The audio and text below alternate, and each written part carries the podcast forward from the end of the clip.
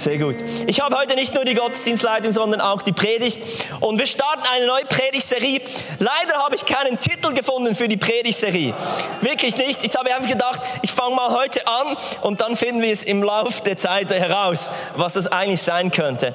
Aber wir sind eigentlich in einer mehrmonatigen Serie über Jüngerschaft und wir haben gesagt, wir starten mit Identität. Das war unsere letzte Serie, Born Identity. Nun kommt das Ding, der Teil mit den Werken, mit den Taten und dann kommt noch der Aspekt von Beziehungen. Das ist so ähm, bis, bis zu den Sommerferien unser Plan. Und ich möchte heute über Dummheit reden. Seid ihr dabei? Etwas, was ich schon länger verfolge, ist der Darwin Award. Das ist nämlich wirklich eine interessante Sache. Darwin hat ja, ähm, seine These ist ja von der natürlichen Selektion, dass nur die Starken überleben und die Schwachen sortiert es dann automatisch raus. Wie zum Beispiel, und in diesem Darwin Award werden eigentlich die die dümmsten Menschen gekürt. Wie zum Beispiel dieser Rechtsanwalt, der in einer großen Stadt lebte. Und er wollte prüfen, ob die Glasscheibe seines Hochhauses wirklich auch ähm, der stabil genug ist, wenn man dagegen rennt.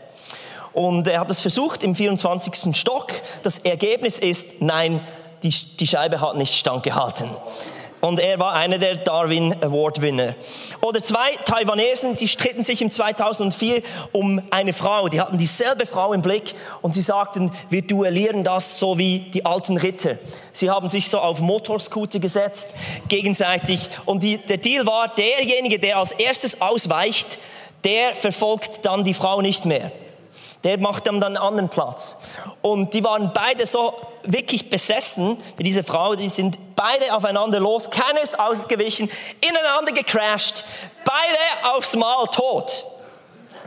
Es hat sich dann aber herausgestellt, dass die Frau an keinem der beiden interessiert wäre, gewesen wäre. Also, das ist doch wirklich Dummheit. Oder ähm, ein 63-Jähriger aus Deutschland wollte 2007 ähm, den Maulwurf in seinem Garten ausrotten. Und er hat im ganzen Garten so Metallstäbe versenkt, die mit Kabel verbunden, an Starkstrom angehängt, 380 Volt. Und dann den Schalter gekippt das einzige Problem lag darin, dass er selber noch im Garten stand und es zuerst ihn erwischt hat und erst nachher den Maulwurf. Das ist doch auch Dummheit. Oder in 2006 stand die Polizei in Leicester, das ist England, vor einem Rätsel. Ein junger Mann war voller Messerstiche tot am Boden aufgefunden worden. Und es gab kein Indiz, dass er irgendwie selbstmordgefährdet gewesen wäre. Es gab auch kein Indiz, dass jemand eingebrochen ist und ihn ermordet hätte. Aber die Polizei hat dann das Rätsel lösen können, nachdem sie mit der Frau dieses Mannes geredet haben. Denn ähm, er wollte herausfinden, ob eigentlich das Material seiner tollen Jacke auch stichfest ist. Das einzige Problem ist, dass er vergessen hat, die Jacke auszuziehen, als er das versucht hat. Und das nennt man doch auch Dummheit. Und dann noch zu guter Letzt, das der hat mir auch gefallen. Es war einmal ein Terrorist.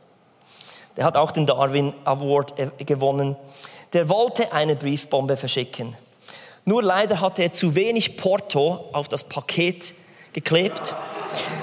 Das Paket ist zurückgekommen. Was hat er gemacht? Er hat es geöffnet. Genau, das ist das Ende der Geschichte. Also äh, wirklich Dummheit. Dummheit vom, vom Besten. Und meine Frage ist, was sagt denn die, die Bibel über Dummheit? Und ich möchte heute in Matthäus 7, Vers 24 eintauchen. Eine bekannte Geschichte. Wir sind am Ende der Bergpredigt. Jesus hat über vieles geredet, über Beziehungen, über Besitz, über Geld, Vergebung, all die Sachen, übers, übers Richten. Und dann endet er mit diesen Worten. Wer an, wer auf mich hört und danach handelt, ist klug und handelt wie ein Mann, der ein Haus auf massiven Felsen baut. Auch wenn der Regen in Sturzbächen vom Himmel rauscht, das Wasser über die Ufer tritt und die Ströme an diesem Haus rütteln, wird es nicht einstürzen, weil es auf Fels gebaut ist. Doch wer auf mich hört und nicht danach handelt, ist ein Dummkopf. Also hier steht, das ist wirklich in der Bibel, er ist wie ein Mann, der ein Haus auf Sand baut. Wenn der Regen und das Hochwasser kommen und die Stürme an diesem Haus rütteln, wird es mit Getöse einstürzen. Der Titel dieser Predigt lautet, wenn es einen den Boden unter den Füßen wegzieht. Hier in dieser Geschichte gibt es zwei Männer. Beide haben zwei Dinge gemeinsam. Das erste ist, sie haben beide dasselbe gehört. Beide dieselbe Predigt gehört. Und trotzdem ist der eine klug und der andere dumm. Also es könnte sogar sein, wenn du heute hier im Gottesdienst bist und Jesus am Schluss des Gottesdienstes an der Tür stehen würde und dich verabschieden würde, dass es für die einen zutreffen könnte, dass er nicht sagt, das war jetzt klug, dass du in den Gottesdienst kamst. Denn vom Hören allein wirst du nicht klug. Ehrlich gesagt, es ist sogar ein Risiko, in den Gottesdienst zu kommen, denn du hörst das Wort Gottes und jetzt wirst du sogar in Verantwortung gezogen, weil du etwas gehört hast. Also ich will nicht empfehlen, bleib zu Hause und dann bist du schön aus dem Schneide. Aber doch, wenn du das Wort Gottes hörst, jedes Mal, wenn du die Bibel öffnest, wirst du eigentlich auch in Verantwortung gezogen. Tough. Und das Zweite, was diese beiden gemeinsam haben, ist, sie be beide bauen etwas. Beide haben sich vorgenommen, ein Haus zu bauen. Und natürlich spricht hier Jesus nicht in erster Linie, dass man sein eigenes Haus baut, sondern er, er, er, spricht vom Leben. Wir bauen unser Leben. Wir wollen sehen, dass etwas zustande kommt. Und ich habe eine kurze Zusammenstellung gemacht, einfach, dass, dass uns bewusst ist, was in diesem Text gesagt wird. Wer ist klug und wer ist eigentlich dumm? Kannst die nächste Slide zeigen. Es ist klar. Das heißt eigentlich, der erste handelt nach dem Gehörten. Der zweite, der eben dumm ist, der hört es, aber lässt es einfach bleiben. So mit der Idee, ja, das war vielleicht nicht für mich. Oder ja, das, das passt vielleicht, das war früher so, aber heute trifft es nicht mehr zu. Also er befasst sich, er geht nicht auf das ein. Was auch Jesus gesagt hat, wer klug ist, ist, er geht zuerst in die Tiefe. Also statt jetzt irgendwie schnell etwas damit zu machen, nee, er hat in die Tiefe gegraben. Und der andere, der dumm ist, der ging sofort in die Höhe. Der hat sofort sein Haus errichtet. Derjenige, der zuerst in die Tiefe ging, der hat mal ein Fundament ausgegraben. Das zweite, oder nächste Ding ist, was klug ist, er war geduldig. Und der andere, der unklug war, dumm, der war einfach eifrig. Oder er hatte es eilig. Klug war, dass, es, dass er den beschwerlichen Weg auf sich nahm, dass er bis auf den Felsen hinunter grabte. Und was dumm war, ist es, dass es einfach auf die leichte Schulter genommen hat und einfach auf den Sand das Haus gebaut hat. Es ist klug, wenn man etwas baut, das standhaft ist. Kannst die nächsten Slides einfach zeigen, soweit ich rede. Und das unklug ist, wenn man etwas baut, das instabil ist. Es ist klug, etwas zu bauen, das Ewigkeitswert hat. Aber es ist absolut dumm, etwas zu bauen, das nur temporär ist. Es klingt jetzt so theoretisch, aber Jesus hat vorher über in der Bergpredigt zum Beispiel über Beziehungen gepredigt. Es geht darum, dass wir langfristig in Beziehungen investieren und nicht einfach nur temporäre Beziehungen. Das Problem ist, dass wir eigentlich das Wort Gottes hören und wir hören es oft, aber dann nicht das tun, was das Wort Gottes sagt. Hat einfach damit zu tun, oder vieles hat damit zu tun, dass wir es gerne leicht haben. Und ich kann euch sagen, das Reich Gottes, das Evangelium, das, was Jesus gepredigt hat, das ist nicht leicht, aber es ist einfach. Es ist einfach, aber nicht leicht. Versteht ihr den Unterschied? Es ist eigentlich sehr simpel, aber es ist nicht leicht. Es ist schwer, das zu tun, weil ist immer auch etwas mit Kosten verbunden. Aber das Reich Gottes und das, was Jesus sagt, ist einfach. Es gibt dafür keine Aufnahmeprüfung. Wenn du es verstehen willst, dann musst du zuerst nicht in eine Bibelschule, du musst nicht irgendwie einen Kurs in der Kirche gemacht haben, damit du mitfolgen kannst. Du musst keine Aufnahmeprüfung machen. Es gibt keine Numerus Clausus. Es ist einfach, das zu tun. Aber es ist nicht leicht. Wir haben es eigentlich gerne schnell und schmerzlos. Das ist bei vielen Menschen, also ich ertappe mich da auch, immer wieder, meine Motivation ist, Dinge schnell und schmerzlos zu tun. Mit dem geringsten Widerstand. Und dann konstruieren wir ganz schnell so ein Gebäude, eine Weltanschauung, die eben dann auf Sand gebaut ist. Ich habe drei Punkte, ich möchte da voll einsteigen. Erstens, ohne richtiges Fundament zu bauen, ist dumm. Jesus hat hier gesagt, doch wer auf mich hört und nicht danach handelt, ist ein Dummkopf. Er ist wie ein Mann, der ein Haus auf Sand baut.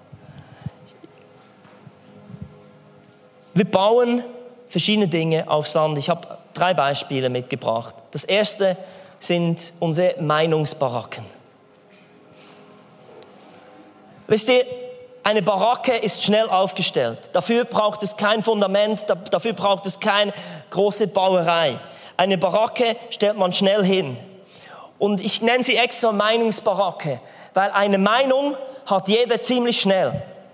Und hinter einer Meinung kann man sich sehr schnell verstecken, wenn man unsicher ist. Jeder hat zu jedem Thema irgendwie eine Meinung. Und dann sind wir irgendwie sicher.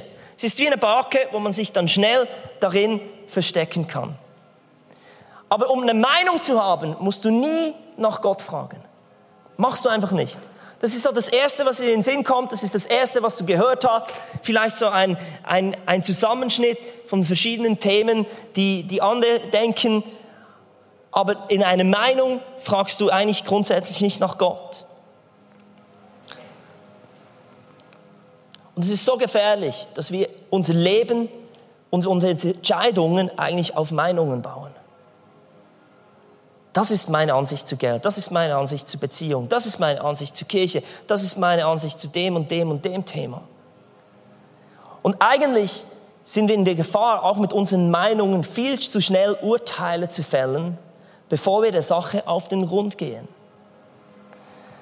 Ich habe, glaube ich, die Geschichte schon erzählt. Ich war mal an einem Open Air, habe dort Worship gemacht und gepredigt. Und im Anschluss kam ein Mann auf mich zu, mit Tränen in den Augen, Mitte 50. Und er hat gesagt, Dan, ich muss mich bei dir entschuldigen. Ich bitte dich um Vergebung. Ich hatte den Mann noch nie vorher gesehen. Was habe ich falsch gemacht? Und er sagte einfach, mein Sohn hat deine CDs gehört. Damals gab es noch CDs, diejenigen, die sich daran noch erinnern können. Und, ähm, und er hat gesagt, ich habe hab dich gehasst. Die Musik habe ich gehasst. Und ich habe es verboten, meinem Sohn deine Musik bei uns in der Kirche zu spielen. Ich bin ein Ältester in meiner Kirche. Also einfach verurteilen. Das war seine Meinung, weil die Musik ein bisschen zu schnell für ihn war, ein bisschen zu rockig. Und, und jetzt war er, er hat es einfach aus der Distanz erlebt. Aber jetzt war er mal drin, hat es mal erlebt. Und er kam auf mich zu und hat gesagt, ich habe meine Meinung geändert. Ich bitte dich um Vergebung. Das ist natürlich jetzt ein schöner Fall, dass er positiv überrascht war. Es kann auch anders passieren. He. Soll ich sagen, wow, Dan, und dann, oh nee, er ist ein busy Typ und irgendwie lebt, lebt in den Wolken. Gibt's auch. Aber wir sind so schnell, irgendwie eine Meinung aufzubauen und dann leben wir dort drin. Und das ist ein Haus auf Sand bauen. Wisst ihr, eine Meinung, was der Unterschied ist zwischen einer Meinung und einer Überzeugung. Eine Meinung wurde noch nicht getestet. Und eine Meinung wird oft nicht standhalten an einem Sturm. Aber eine Überzeugung wird getestet. Wisst ihr, jeder von uns kann eine Meinung haben, welches die beste Zahnpasta ist. Und die meisten von euch haben vielleicht in ihrem Leben zwei oder drei Zahnpasten bereits benutzt. Aber wenn du wirklich herausfinden willst, welches die beste Zahnpasta ist für dich, dann gehst du mal ins Coop und ins Migros und gehst durch alle zehn Varianten, die es dort gibt. Und dann gehst du noch in die Drogerie und dort gibt es auch noch mal zehn verschiedene. Und dann testest du es für mehrere Jahre und dann hast du eine Überzeugung. Und sonst ist es nur deine Meinung. Und ich bin erstaunt, wie viele Menschen eigentlich Meinungen bilden. Und Jesus sagt, das ist dumm, dass du dir eine Meinung bildest, ohne dass du dich mal darauf eingelassen hast. Jesus hat das gepredigt und ich weiß, wie es ist. Ich, ich höre selber viele Predigen und ich bin selber schnell am Urteilen und sage, ja, das ist passt für den das ist weniger für mich. Das ist, wir sind dann immer analysieren und filtern. Und Jesus sagt eigentlich, du sollst nicht filtern, du sollst nicht analysieren, du sollst nicht dir im Kopf zuerst etwas zusammenbrauen, sondern tu mal das, was ich sage. Und dann testest du es. Und dann wirst du sehen, dass es Bestand hat. Weil deine Meinung ist auf Sand gebaut. Das Zweite, was wir oft bauen auf Sand, ist, sind Ausredenkabinen. Weil so Kabinen Umkleidekabinen, das, die sind da, damit man dann gut aussieht. Und Ausreden sind nur da, damit du besser aussiehst. Es ist eine schwierige Situation. Du könntest aufs Dach bekommen. Du müsstest zugeben, dass du zu spät warst. Du müsstest zugeben, dass du es nicht gemacht hast. Du müsstest zugeben, dass du einen Fehler gemacht hast. Und dann kommen die Ausreden, damit du besser aussiehst, als du eigentlich dastehen solltest. Und Jesus hat gesagt, so, so Ausredenkabinen, das ist, das hat man schnell aufgebaut. Da musst du dir nicht lange überlegen. Das kommt so im Nu. Schnell und schmerzlos etwas aufbauen.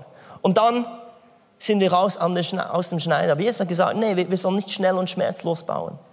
Wir sollen Dingen auf den Grund gehen.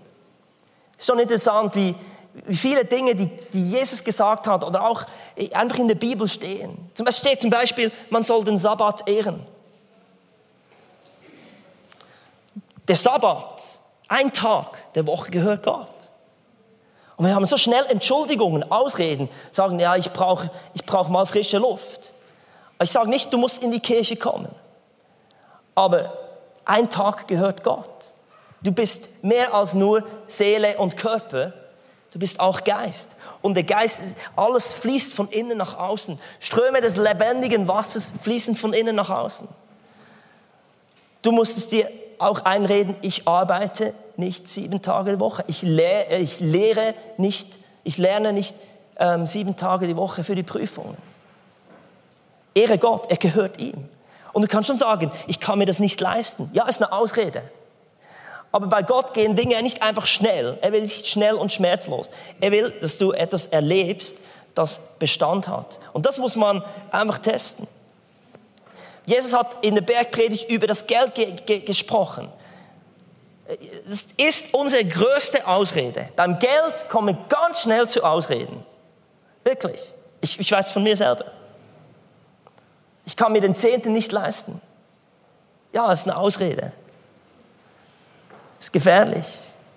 Weil biblisch gesehen heißt, ja, das gehört Gott. Also du bestiehlst eigentlich Gott.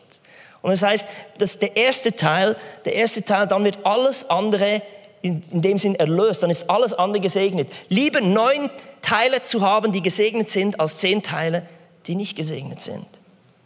Oder Vergebung. Mann, zuerst muss er mir vergeben. Er, ich habe diese Woche wirklich jemand, der mir ganz nahe steht, hat mich wirklich zutiefst gekränkt. Ich hatte zwei unruhige Nächte. Bis ich gestern, und ich konnte die Predigt nicht vorbereiten, es war immer das, das, das zuvorderst. Und die Person hat angefangen. Es ist niemand aus der Kirche, deshalb kann ich darüber reden. Und da war so eine Unruhe. Und auch vergeben, es ist leicht, aber es ist nicht einfach. Es ist einfach, aber nicht leicht, wollte ich sagen. Es kostet mich etwas. Aber Vergebung ist, ist einfach etwas, das man tun soll. Und nicht drüber sinnieren und, und sagen, ja, es ist jetzt dem seine Schuld und er muss zuerst. Weil vergeben heißt nicht, dass die andere Person es bereuen muss und dass ich sage, jetzt ist okay, wenn du das, wenn ich vergebe dir, es ist okay, was du gemacht hast. Vergeben heißt einfach, ich schaue, dass das Gift, das in mir ist, von diesem Schlangenbiss nicht weiter mich zerstört und mich umbringt. Ich muss meine Bitterkeit loswerden. Ich habe gut geschlafen, habe es dann auch geschafft, noch die Predigt zu schreiben. Also wir haben so schnell Ausreden. Was ich auch noch, ein weiteres Ding, das wir auf Sand bauen, ist, ist der Belohnungskiosk. Ein Kiosk baust du auch kein fettes Fundament, sondern einfach so obendrauf. Und wir sind so gut, wenn es schwierig wird, dass wir einfach sagen, nee, das gönne ich mir jetzt. Ich brauche das jetzt. Ich mag nicht warten. Und dann belohnt man sich selber. Es ist wie im Kiosk. Man geht eigentlich nach Hause. Du weißt, es wird eigentlich richtig gegessen zu Hause. Aber auf dem Kiosk, auf dem Weg siehst du noch einen Kiosk. Und ja, hole ich mir noch einen Marsriegel oder hole ich mir noch ein, äh, ein, ein, ein Eis. Genau. Ähm. Und jetzt muss ich es haben. Und Jesus sagt wirklich, hey, es soll nicht, er will nicht, dass wir etwas bauen, das schnell und schmerzlos passiert. Zweiter Punkt nämlich, er sagt, das richtige Fundament heißt Gehorsam.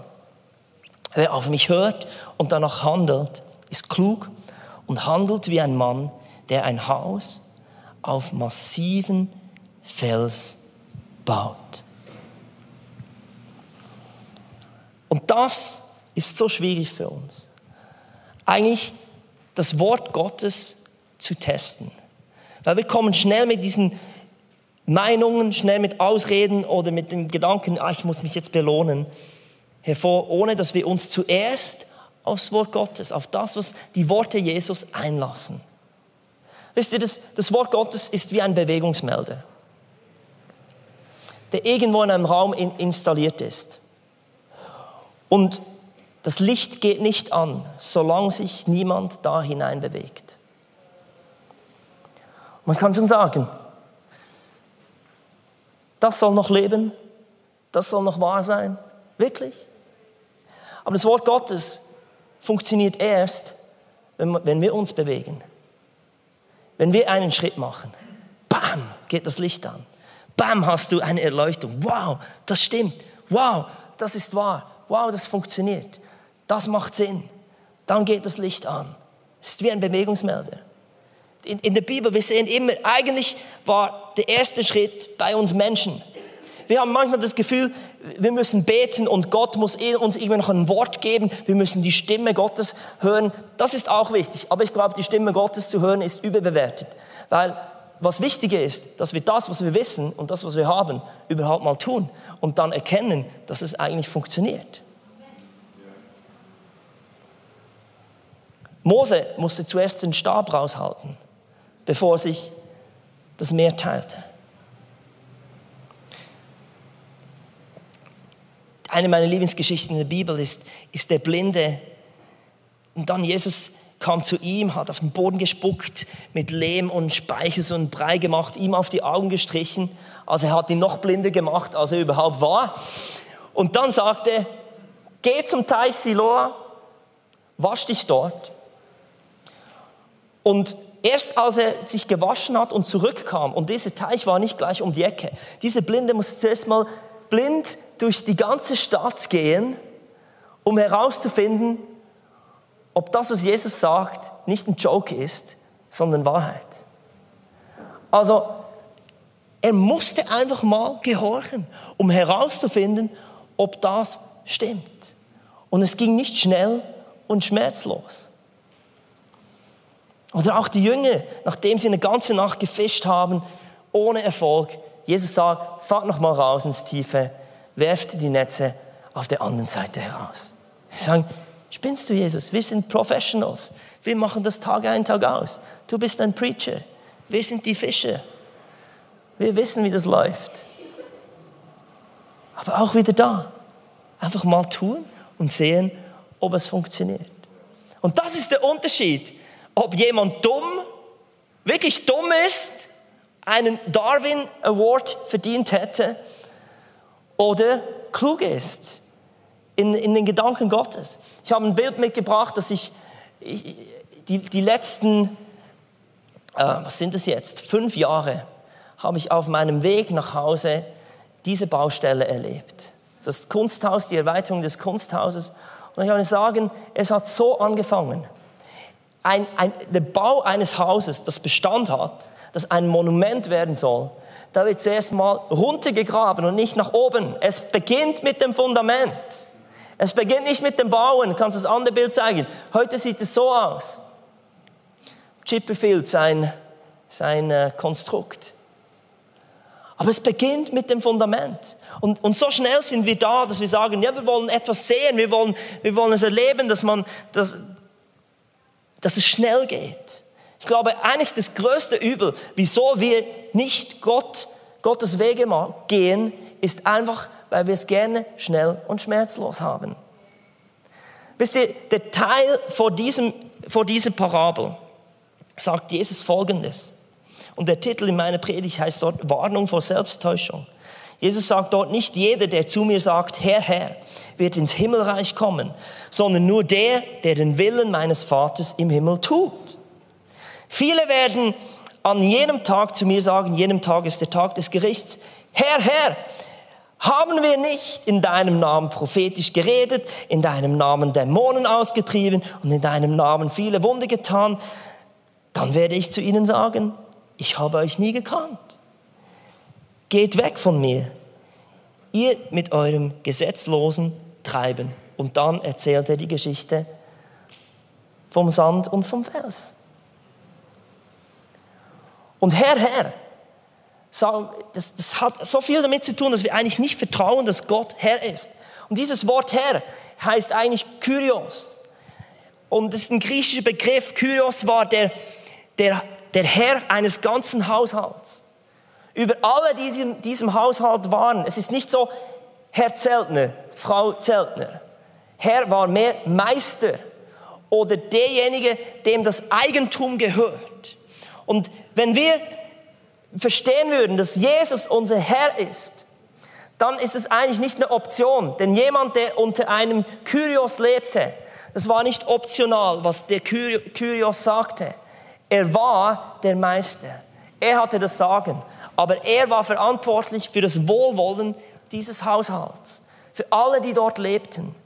Er war sogar verantwortlich, wenn jemand angeklagt war, diese Person im Gericht zu repräsentieren und für diese Person zu kämpfen. Und Jesus sagt eigentlich, ich will diese Kyrios sein. Die Frage ist einfach, wie optional bin ich? Weil viele Menschen versuchen einfach mal ihr Haus zu bauen mal ihr Leben so zu gestalten, wie sie es möchten, und dann versuchen sie noch Jesus ein bisschen einzubauen. Und er sagt, nee, nee, verkehrt rum. Ich will eigentlich zuerst kommen, das Fundament sein. Und dann baust du alles darauf. Mein dritter Punkt, Schluss. Erst der Sturm zeigt, wer aufs richtige Fundament setzt. Auch wenn der Regen in Sturzbächen vom Himmel rauscht, das Wasser über die Ufer tritt und die Stürme an diesem Haus rütteln, wird es nicht einstürzen, weil es auf Fels gebaut ist.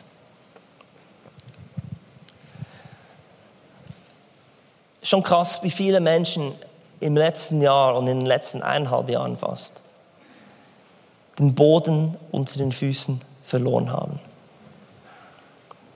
Ich übrigens auch. Wir als Familie haben letztes Jahr den Boden unter den Füßen verloren.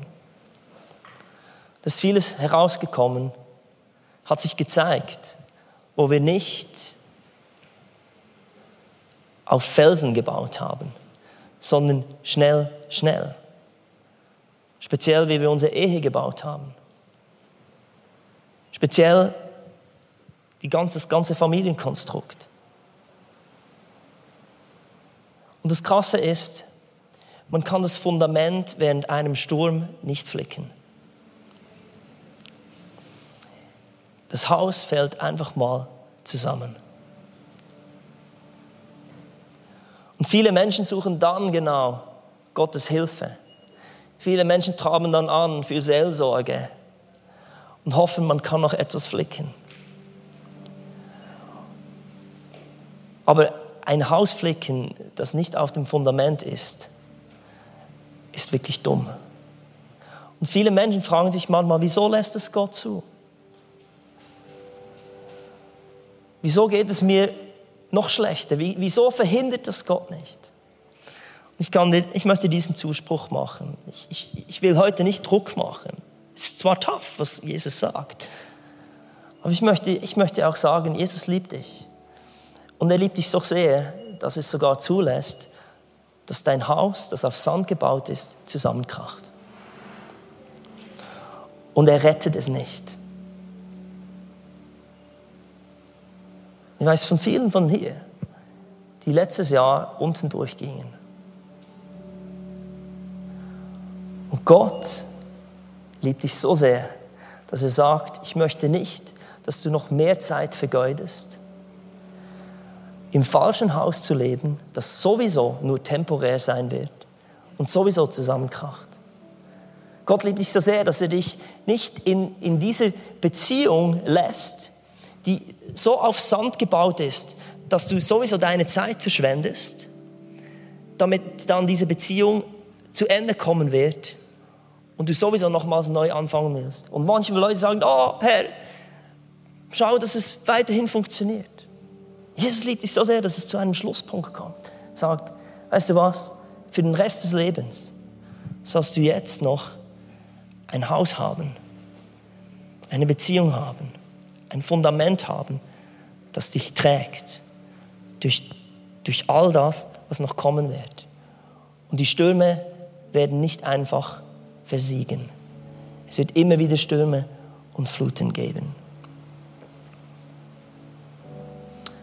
Die Weisheit Gottes ist, dass wir im Alltag auf ihn bauen. Und deshalb fasst Jesus all die Dinge, die er in der Bergpredigt gesagt hat, was so ein tolles Kapitel oder tolle Kapitel sind zum Lesen, Matthäus 5 mit den Seligpreisungen, Matthäus 6 und 7. Aber er sagt am Schluss, wisst ihr was? dass ihr es gehört habt, bringt nichts. Jetzt müsst ihr einfach mal das tun. Macht euch nicht schon Gedankengebäude, malt euch nicht schon aus, redet euch nicht schon heraus. Tut es einfach, damit eine Überzeugung passiert. Ich habe vieles gehört, wie man mit Finanzen umgehen sollte. Aber ich habe es gelernt dort, wo es getestet wurde. Ich habe vieles über Gott gehört. Ich war zehn Monate arbeitslos in Berlin, als wir die Gemeinde dort gegründet haben. Ich hatte zweimal in dieser Zeit Geld verdient. Zwei Jobs. Ich habe so Hochzeitsvideos gemacht. Zweimal Geld verdient. Der erste Teil gehört Gott. Wir hatten nicht genug Geld. In der Bibelschule in Neuseeland. Ich habe Teilzeit gearbeitet, Teilzeit Bibelschule gemacht. Das, was ich verdient habe, hab, dort kriegt man den Lohn alle zwei Wochen. Das hat immer nur für eine Woche gereicht. Und die zweite Woche war dann im Glauben. Es war klar, Gott zuerst. Ich habe auf, meine, auf mein Bankkärtchen geschrieben, Thank you God.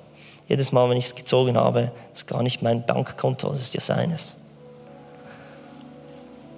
es hat irgendwie gereicht. Kam immer wieder was rein.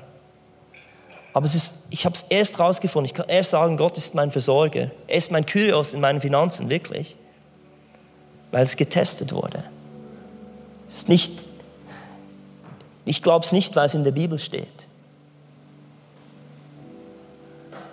Meine Herausforderung und meine Einladung an, an uns alle ist, dass wir weniger hören, mehr tun.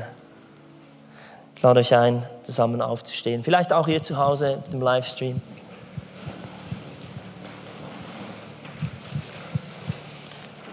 Möchte zuerst für all diejenigen beten, denen es den Boden unter den Füßen weggezogen hat.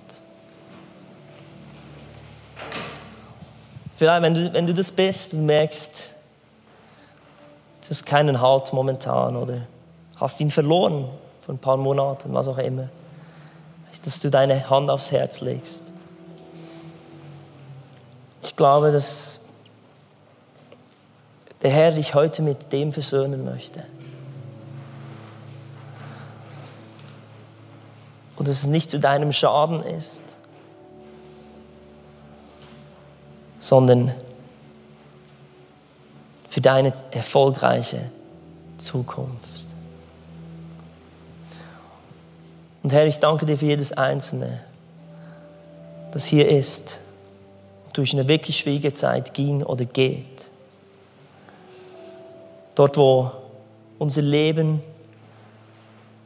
Träume, Beziehungen wie ein Kartenhaus zusammengebrochen sind.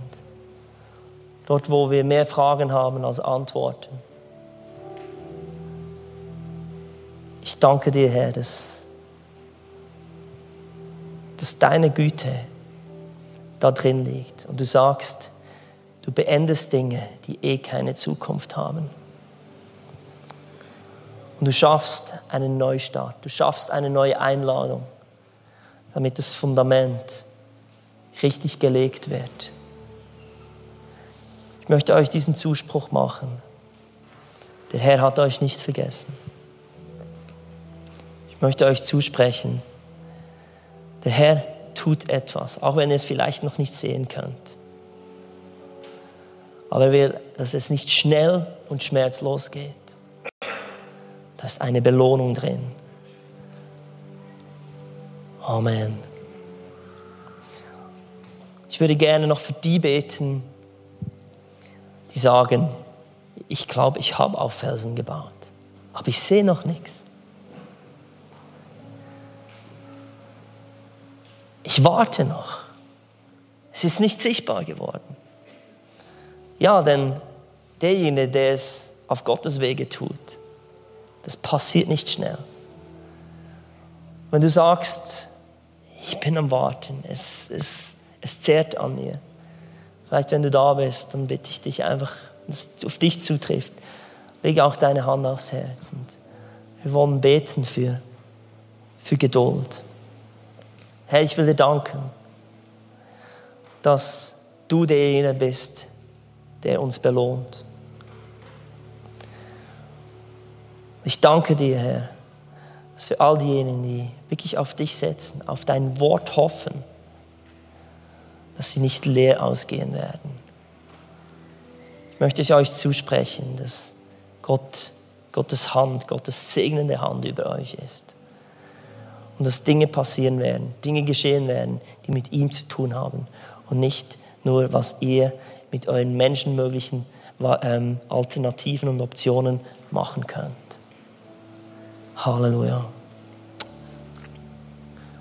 Wisst ihr, alle Menschen sind von Gott gleich geliebt, aber nicht allen Menschen vertraut er gleich.